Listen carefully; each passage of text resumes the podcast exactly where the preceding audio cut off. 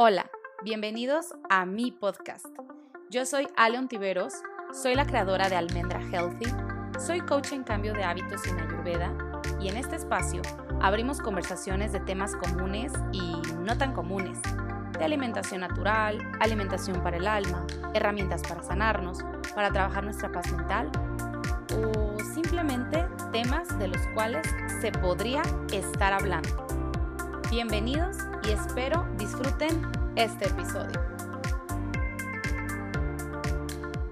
Bienvenidas a un episodio más de mi podcast. Recuerden que pueden escuchar mis episodios en Spotify, en Apple Podcast y la verdad en casi cualquier plataforma de podcast que ustedes conozcan. Ahí pueden encontrar mi, mi programa igual con el mismo nombre, Almendra Healthy. Y el día de hoy les voy a platicar un poco de mi historia del embarazo. Hace una semana les pregunté que si les interesaba que les contara un poquito cómo, cómo fue mi, mi primer embarazo y hablar un poquito también de los hábitos saludables durante el embarazo. Ajá. Entonces, bueno, pues ya para no hacerles más eh, larga esta introducción, eh, pues les voy a, a, contar un poquito. Hola, Pollo, ¿cómo estás? Eh, pues bueno, yo eh, quedé embarazada cuando tenía 25 años y dije quedé embarazada porque la verdad es que no fue planeado, o sea, yo no lo estaba buscando como tal, ni Miguel, no estábamos buscando bebé y pues nos llegó de sorpresa. Pero como siempre, todo sucede en el momento perfecto, ¿ok? O sea, eh, no tenía que haber pasado antes, no tuvo que haber pasado después, llegó cuando tenía que pasar. En el momento, obviamente, pues fue una mega sorpresa. Eh, tuve mucho miedo, estuve asustada. Eh, no fue lo que yo esperaba, pero también yo tenía otro nivel de conciencia, no porque en este momento yo tenga un super nivel de conciencia, ni sea una iluminada, ni nada que ver. Simplemente, pues ahora tengo más experiencias, he leído mucho más, he estudiado respecto al tema, entonces pues ya como que me encuentro desde otro punto de vista y veo hacia atrás y digo, bueno, pues lo viví de otra forma, pero lo viví como lo tenía que haber vivido. Ajá. Entonces, pues bueno, nos llega de sorpresa. Eh, como yo les he contado por ahí en algún post, yo era la persona más fiestera que se puedan imaginar. No tenía los mejores hábitos del mundo. O sea, no crean que me levantaba, tomaba agua, meditaba, hacía ejercicio, me tomaba un jugo verde. No. O sea, yo me la vivía en la fiesta como desde los, ¿qué será? 19, 20 años, pues hasta los 25, que la vida me puso un freno de mano eh, que se llama Iker. y bueno, la verdad es que me fue bastante bien porque hay personas que les tocan otro tipo de despertar muy duros a través de enfermedades o situaciones, pero bueno, a cada quien le toca lo que tenga que vivir.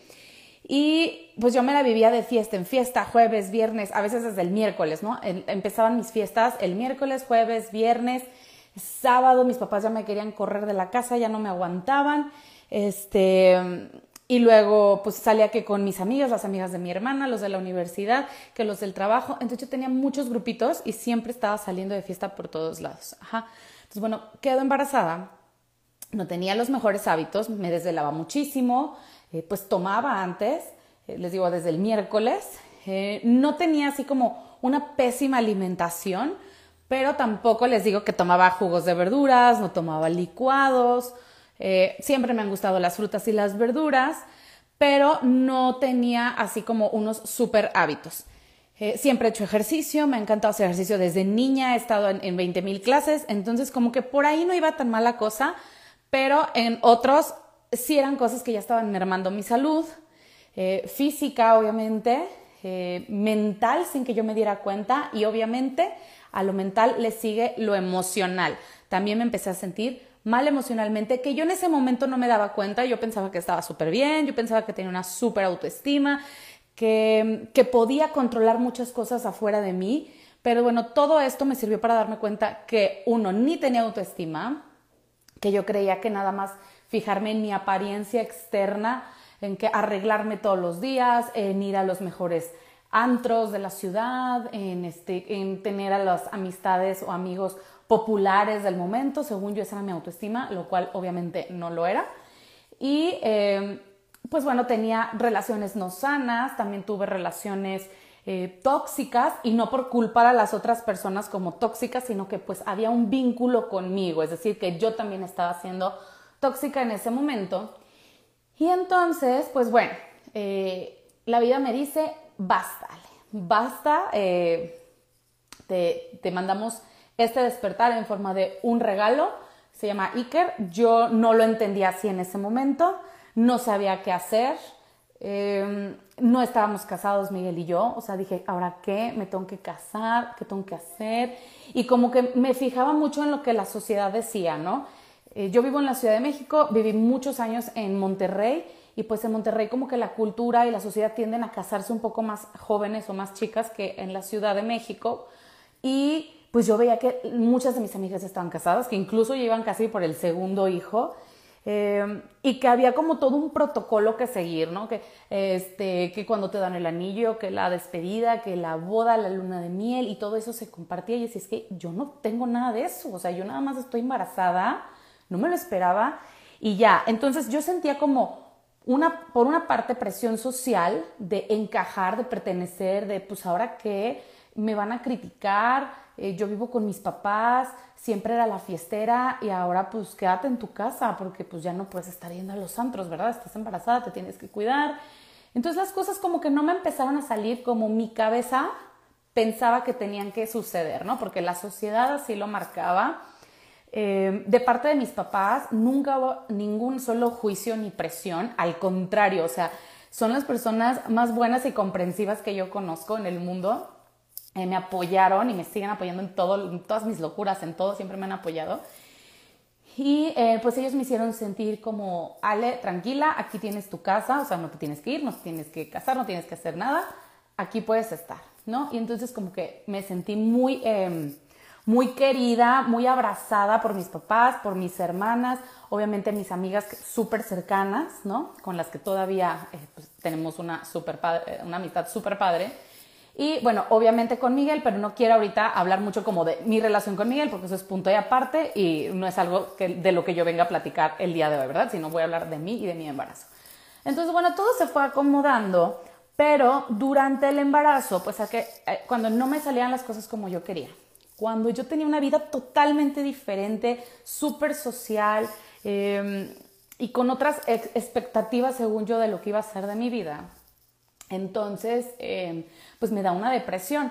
Obviamente yo no estaba consciente de esto, ajá, o sea, yo no me había dado cuenta de que estaba deprimida, yo no me había dado, o sea, yo pensaba que yo podía controlar todo, ¿no? Como que, bueno, no importa, o sea, yo voy a salir de esta, em, y, buscaba como herramientas, pero no eran herramientas, eran como adornos, como para distraerme de este ruido mental que me estaba causando muchísima ansiedad y depresión de la cual yo no estaba consciente. O sea, no crean que yo decía, ay, bueno, es que tengo depresión y ansiedad. O sea, yo no sabía qué me estaba pasando. Yo decía, ¿qué es esto?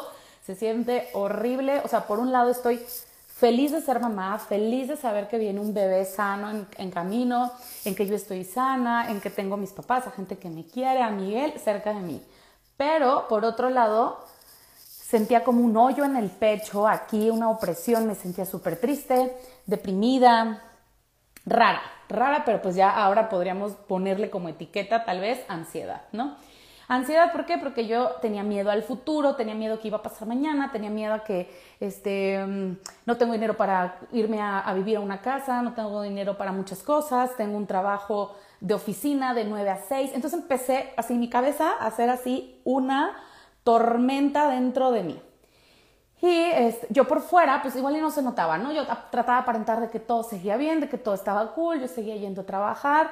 Y entonces empecé a poner también como muchas barreras eh, y bloqueos mentales hacia lo que estaba sucediendo en lugar de aceptación. Entonces yo decía, yo no voy a comprar ropa de embarazo, o sea, yo no me quiero vestir como una señora embarazada, o sea, yo quiero seguir vistiéndome con mi ropa que a mí me gusta y así, ¿no? Eh, yo no quiero tener el típico baby shower eh, yo no quiero, o sea, como que empecé a poner yo mis propios bloqueos y barreras.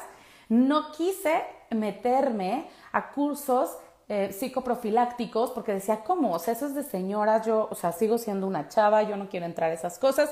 Y tampoco tenía alguien muy cerca de mí que me dijera, Ale, hazlo, o sea, infórmate, cambia de hábitos, o sea, digo, obviamente mis papás me cuidaban y todo, pero como que ellos también me daban mucho mi espacio y porque saben que no me gusta que me digan qué hacer, ¿no? Entonces como que mi mamá la verdad se mantuvo como muy al límite apoyándome en mis decisiones, pero tampoco intervenía ni me decía, Ale, ¿por qué no haces esto? Ale, ¿por qué no te metes a este curso? ¿No? Como que lo que tú decidas está bien.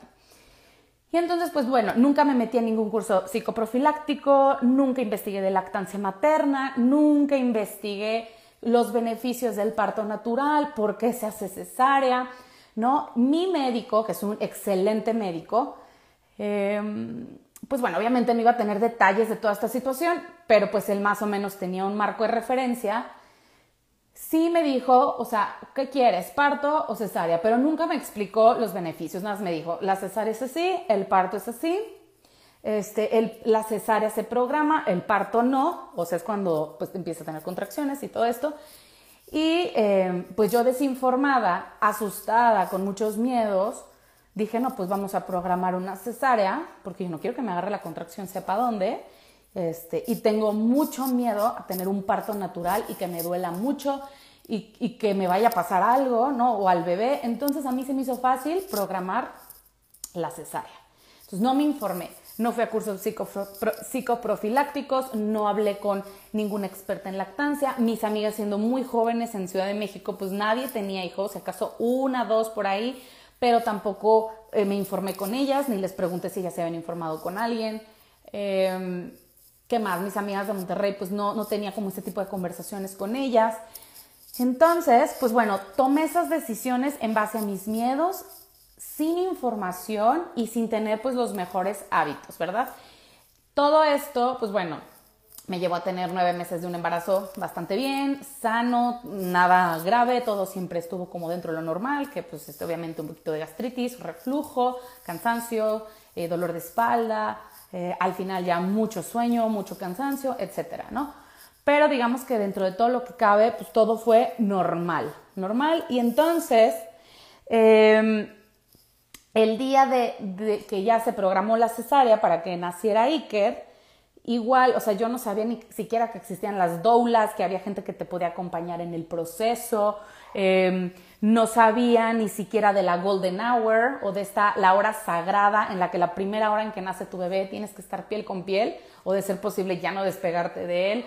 Yo no sabía de los 20 mil beneficios que tiene el parto natural, de la lactancia exclusiva, el no mezclarles con fórmula, entonces, pues bueno, yo como que confié ciegamente en el médico, eh, que les digo, bastante bueno, o sea, no le estoy juzgando, él simplemente como que también tomó las decisiones que para él en ese momento eran las más fáciles. Y digo, todo salió bien, tuve mucho miedo en la cesárea, tenía mucho miedo a la, a la epidural, que casi ni duele, o sea, fue lo que menos me dolió.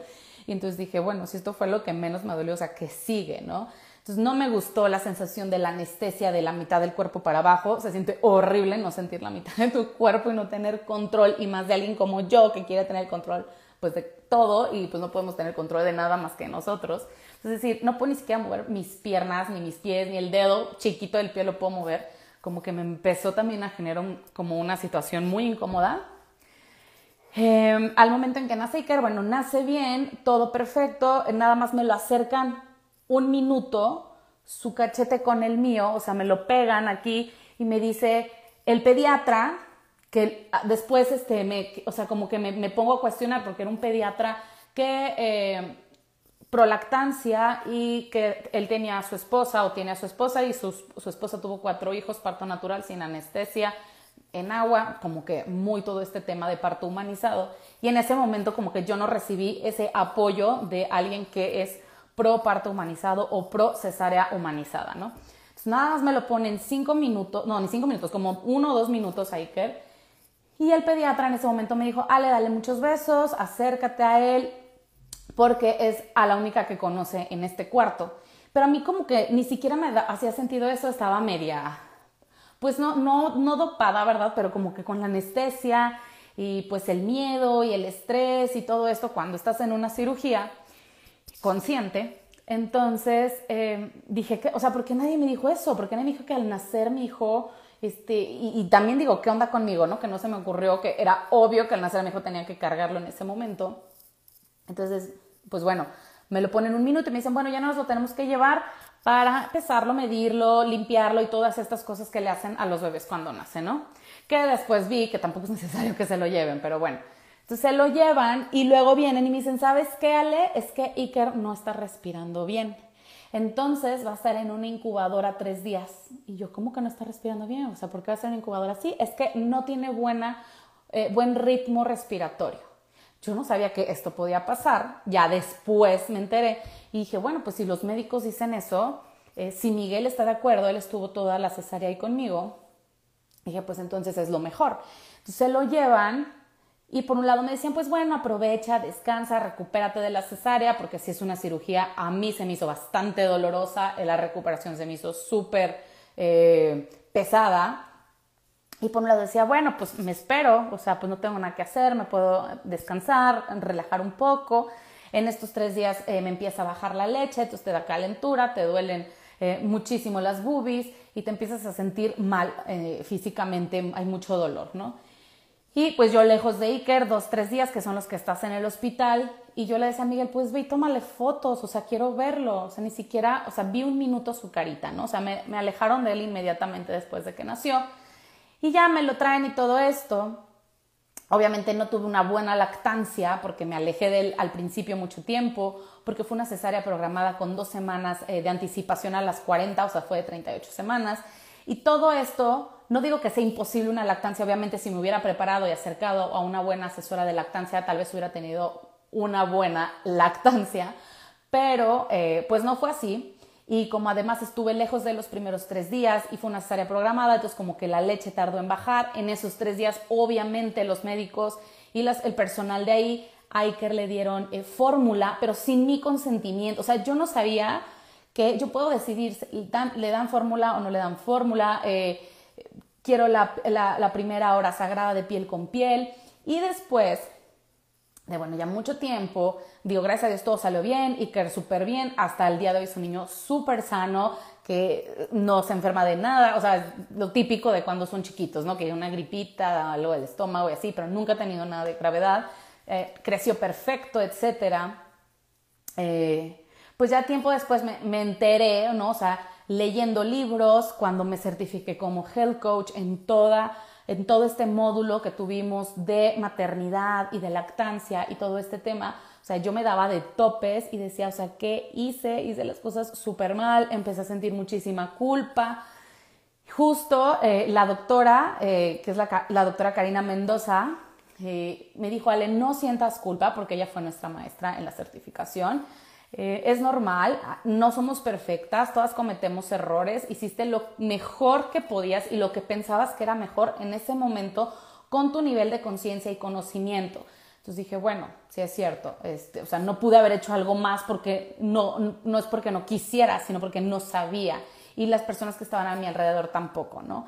Y entonces, eh, pues bueno, después ya me, me enteré, les digo que a través de este curso y de libros, de que en el momento que te pones al bebé piel con piel, eh, o, si la mamá no puede hacer esto, se hace con el papá, el bebé empieza a copiar y a imitar tu frecuencia respiratoria y entonces no era necesario llevárselo a una incubadora, sino que el bebé empieza a copiar cómo respira mamá. Ajá, igual se les regula la frecuencia cardíaca, la temperatura corporal, la glucosa en sangre, eh, se les regula el cortisol, porque al alejar bebé de mamá en el momento del nacimiento, los bebés se estresan porque durante nueve meses solo estuvieron adentro de mamá, solo escucharon a mamá, eh, sintieron el, ahora sí que el calor de la mamá y de repente se lo llevan tres días o, o X tiempo, ¿no? Y, y, pues los bebés se estresan, aunque no nos lo puedan decir, aunque tal vez solo lloren un poquitito o no hagan nada, dentro de ellos se está generando este estrés. Entonces, al tener al bebé cerca de, la mamá o del papá, si la mamá no está en condiciones, el bebé reconoce al papá, el olor de, papá y de mamá, se regula la temperatura, se regula, como les, les decía, la frecuencia cardíaca, la glucosa en sangre, etc. Y todo esto, obviamente, va también a hacer que mamá, al darse cuenta el cuerpo que el bebé ya está en tu pecho, o sea, literalmente recargado en tu pecho, la leche empieza a bajar mucho más rápido, empieza a fluir mejor y hay una mejor, eh, pues como un mejor vínculo entre entre mamá y bebé para el momento de la lactancia, ¿ok?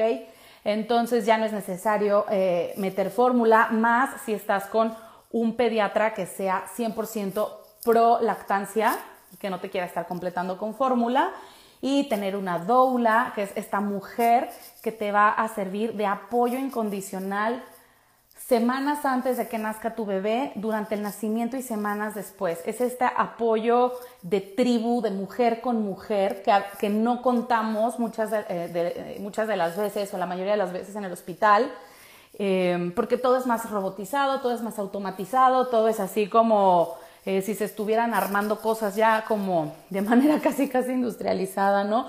Cuando debe ser un momento pues hermoso inolvidable, obviamente con lo que tenga que haber, ¿no? si, tiene, si hay dolor, si hay llanto, si hay eh, X o Y, pero que tú digas, yo tomé las decisiones, estuve acompañada de alguien experta en el tema en el caso de una doula o de mi ginecólogo que es eh, pro parto o pro cesárea humanizada, etc. Todo esto, pues como les dije, yo no lo tuve, me enteré mucho después, pero bueno, les quería contar que si ustedes están pasando por algo así, pues es un buen momento, estén en la semana en que estén, de informarse, de tomar cursos y de acercarse a profesionales bioalineados.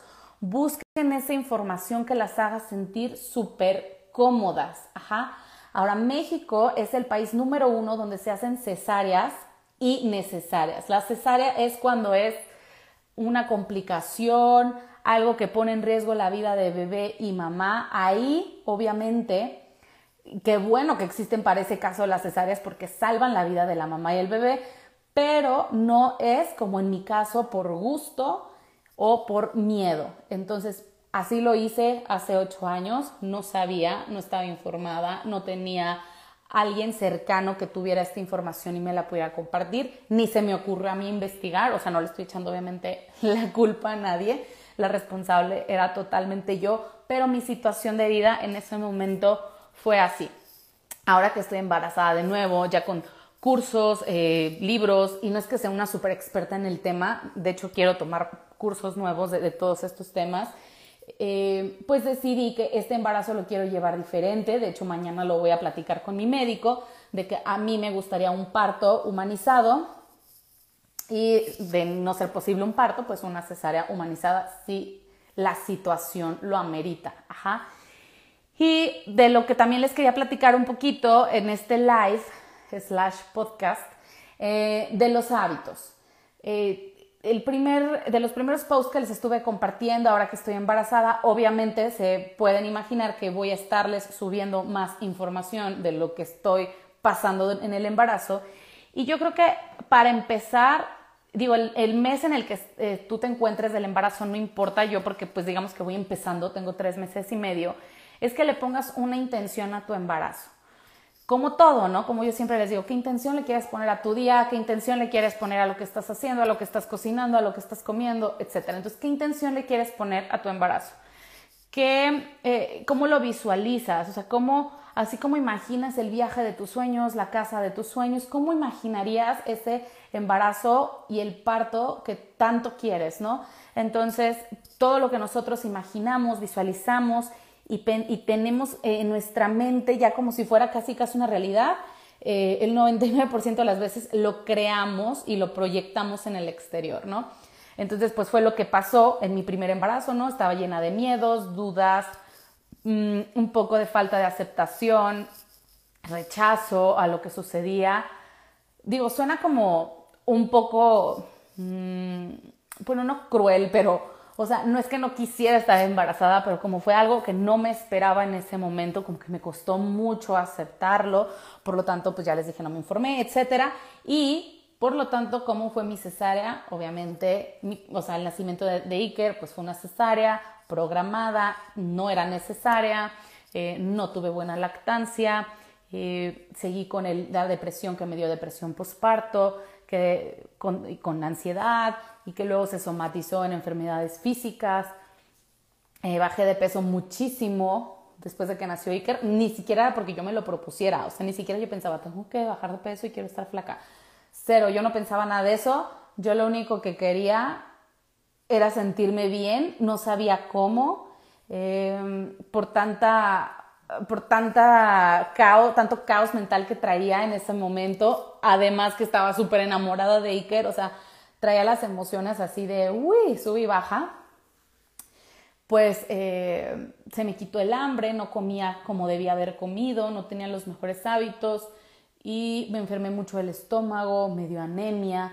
Entonces, a los poquitos meses que Iker había nacido, o sea, yo pesaba mucho menos de lo que antes de que estuviera embarazada, ¿saben? O sea, bajé mucho de peso muy rápido, pero no porque yo me lo hubiera propuesto de que quiero bajar de peso, simplemente em, sucedió así. ¿Pero por qué? Porque desde el inicio yo le puse una intención a ese embarazo inconscientemente y lo fui proyectando a lo largo de todo eh, el embarazo y el posparto eh, durante casi dos años, o sea, como al año y medio, dos de Iker, fue cuando empecé a hacer conciencia de todo esto, ¿no? Y entonces lo que yo les proponía eh, el otro día en uno de los posts de mi Instagram era ponle un propósito, ponle una intención a tu embarazo, a tu parto, si no va a poder ser parto, pues a tu cesárea. ¿Cómo la visualizas? ¿Cómo la imaginas?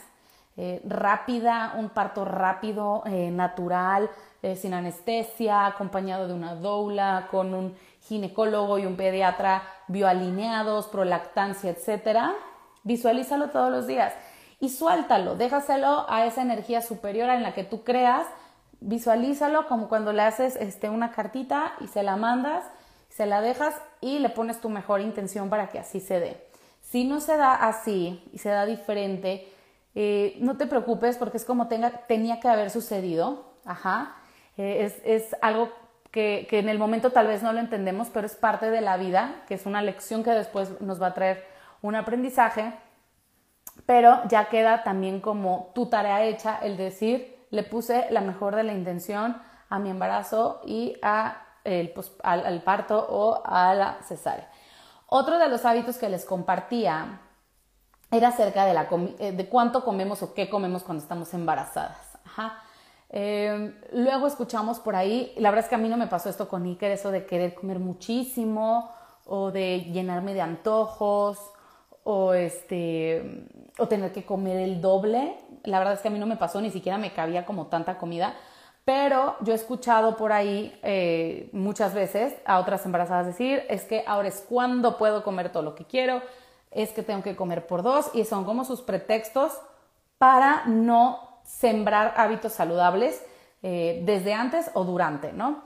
Ahora, algo bien importante que también quiero aclarar es que en el embarazo obviamente no, no se van a poner a dieta, nadie nos vamos a poner a dieta ni nos vamos a meter a una dieta súper restringida, obviamente no, necesitamos eh, una, una buena alimentación balanceada con alto contenido de nutrientes de mucha calidad, eh, suplementarnos con lo que nos manda nuestro médico, el ácido fólico, el hierro, el calcio, la vitamina B12, vitamina D, biotina, todo lo que nos mandan los médicos, eh, probióticos, el DHA, etcétera. Hay que tomarlos, hay que eh, obviamente hacerles caso y tener una buena nutrición, tomar jugos de verduras, comer frutas, comer cosas vivas y bajarle a los productos altamente procesados, que es algo que como sea eh, siempre lo he promovido, ¿verdad? O sea, no solamente durante el embarazo, sino en cualquier etapa de tu vida te va a dar muchísimos beneficios. Dejar de comer cosas enlatadas, ya listas nada más para ser calentadas, eh, comida chatarra em, o comida rápida, ¿no? Obviamente te puedes dar un gustito de vez en cuando, consentirte. No digo que, que ahora ya no puedas comerte tu postre favorito, pero que no sea un hábito de todos los días porque estoy embarazada, se me antoja todos los días comerme el pastel de chocolate de no sé, de talado, que sabes que es súper procesado, pues como que no, no es opción porque además es el material que le estás dando a tu cuerpo para generar vida y para que tú te sientas bien y con energía. Entonces, eso de yo subí 20, 30 kilos en el embarazo, a menos que tengas un padecimiento, quiero hacer también esta, este super paréntesis, todo esto de lo que estoy yo recomendando es para un embarazo eh, sano, que está bien, no un embarazo con padecimientos o enfermedades hormonales o diabetes o X o Y enfermedad. Obviamente esta información la revisan con su médico,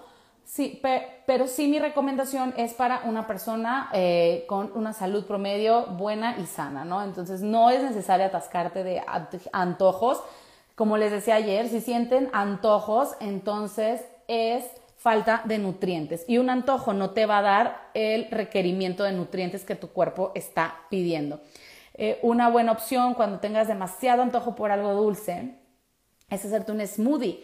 si no le quieres poner este smoothie verduras, no le pongas. Al final son frutas y le puedes poner alguna semilla para que el impacto del, del, azúcar en la sangre no sea tan fuerte, pero al final te estás comiendo pues algo rico hecho de manera natural en casa. Ajá. Eh, yo soy más como de antojitos salados, me gusta tener fruta fresca, limón, sal de mar y soy muy básica para los antojos, no, no tengo antojos así como quiero algo del otro lado de la ciudad. La verdad es que nada, o sea, ayer mi antojo era un elote con limón y chile, el otro día era una jícama, o sea, eran como ese tipo de cositas. Entonces, obviamente sí nos podemos dar nuestros gustos de vez en cuando como excepciones, pero que no sea un hábito diario nada más porque estoy embarazada. Ahora sí, me voy a comer todo lo que encuentro o tengo que comer todo por dos, ¿no? Entonces, este, no, o sea, porque literalmente dices, ah, bueno, entonces me comí una hamburguesa, ahora me voy a comer dos, como que no le veo sentido. O sea, obviamente, pues comerte la hamburguesa y una buena ensalada y una, este, no sé, algo súper rico, una sopita, si eso es lo que a ti te cabe, ¿no? Eh, si te quedas con hambre después de comer o a las 2, 3 horas, eh, complementalo con algo hecho por ti, algo rico, ten una buena hidratación, como les dije, una buena suplementación, un cuerpo bien nutrido, es un cuerpo que no está pidiendo antojos a cada rato. Entonces, bueno, esas eran mis recomendaciones como por ahí del tema de los hábitos que, como ya les dije, no hice nada de eso en mi primer embarazo, pero tampoco tuve estos cravings estos antojos así como desquiciados y querer comerme todo lo que me encontrara. No me pasó con Iker, no me está pasando en este momento.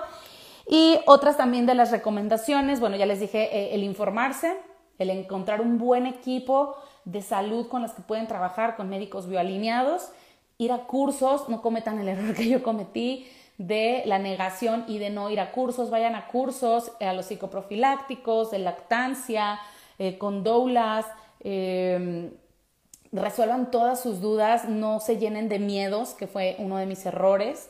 Y em, también otra cosa que, que les quería comentar era del ejercicio, el tema del ejercicio durante el embarazo.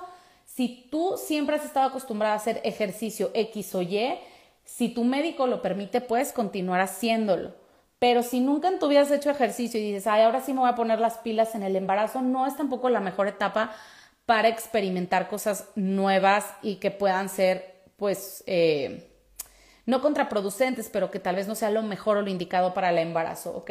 Entonces, no es un momento de experimentar ni dietas extremas nuevas, ni tanto de comer o de no, o de dejar de comer eh, cosas que no comías o hacer ejercicios extremos, ¿no? O sea, si nunca has, hecho ejercicio y dices, ahora me voy a meter al CrossFit, como que, pues no, no queda, ¿no? Mejor, si nunca has hecho ejercicio, pero quieres tener un embarazo más sano, eh, salte a caminar todos los días 20, 30 minutos a un paso regular y luego ya le aumentas un poquito la velocidad sin la necesidad de llegar a correr, ¿no? O puedes entrar a yoga prenatal, a yoga para embarazadas, eh, hay yoga como, yo practico un tipo de yoga que se llama Flow Vinyasa, que es muy tranquilo, es eh, como un tipo de, como saludos al sol, como todos estos movimientos de eh, guerreros, em, eh, perros mirando arriba, perros mirando abajo, etcétera. O sea, como que posiciones muy sencillas que tampoco comprometen la salud de mamá o el bebé. Entonces, obviamente puedes hacer ejercicio de acuerdo a tu condición física, lo que tu médico te,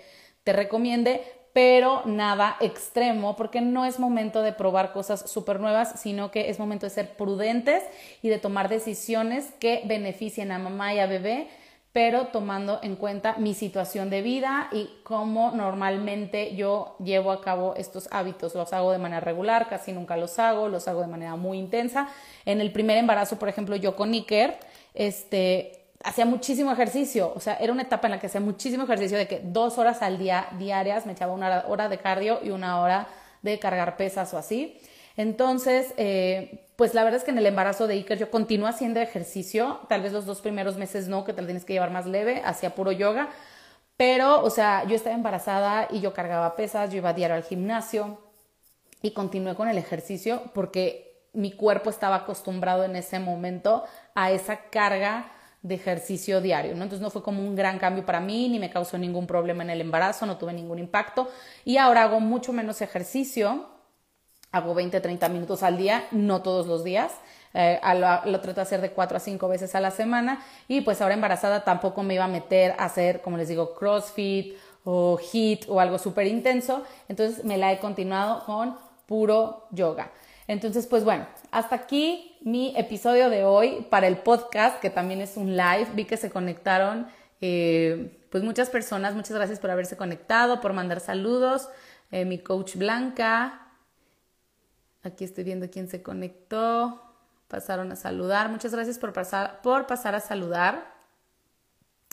Espero que esta, esta historia que les conté, lejos de nada más ser como que, ah, órale, la historia de Ale, pues puedan tomar por ahí algo que les funcione. Recuerden que yo no les estoy diciendo ni qué tienen que hacer, ni qué deben de hacer o qué no deben de hacer. Simplemente les cuento mi historia, la propuesta de hábitos que yo traigo y si les funcionan, qué bueno. La verdad es que a mí me hubiera encantado en mi embarazo haber tenido eh, el boom de redes sociales que hay ahorita con tanta información. Cuando esto pasó hace ocho años, apenas empezaba Instagram.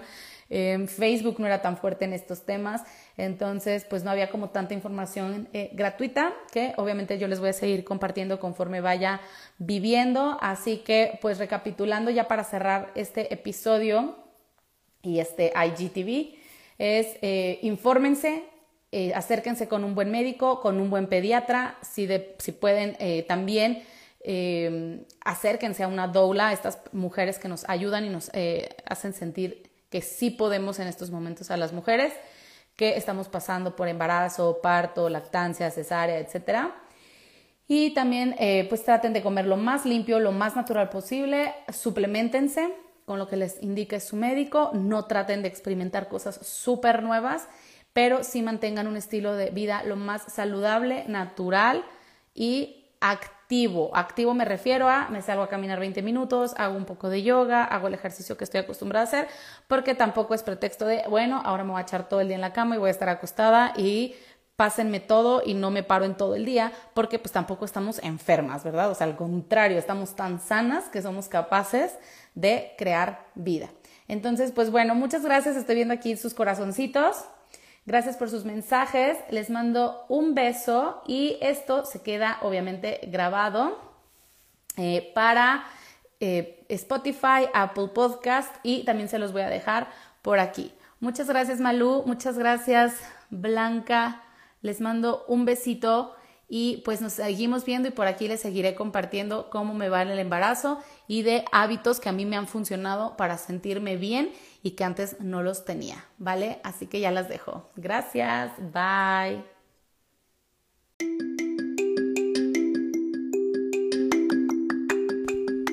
Si te gustó este episodio, te invito a que lo compartas, a que visites mi página internet www.almendrahealthy.com o me busques en las redes sociales como arroba almendrahealthy.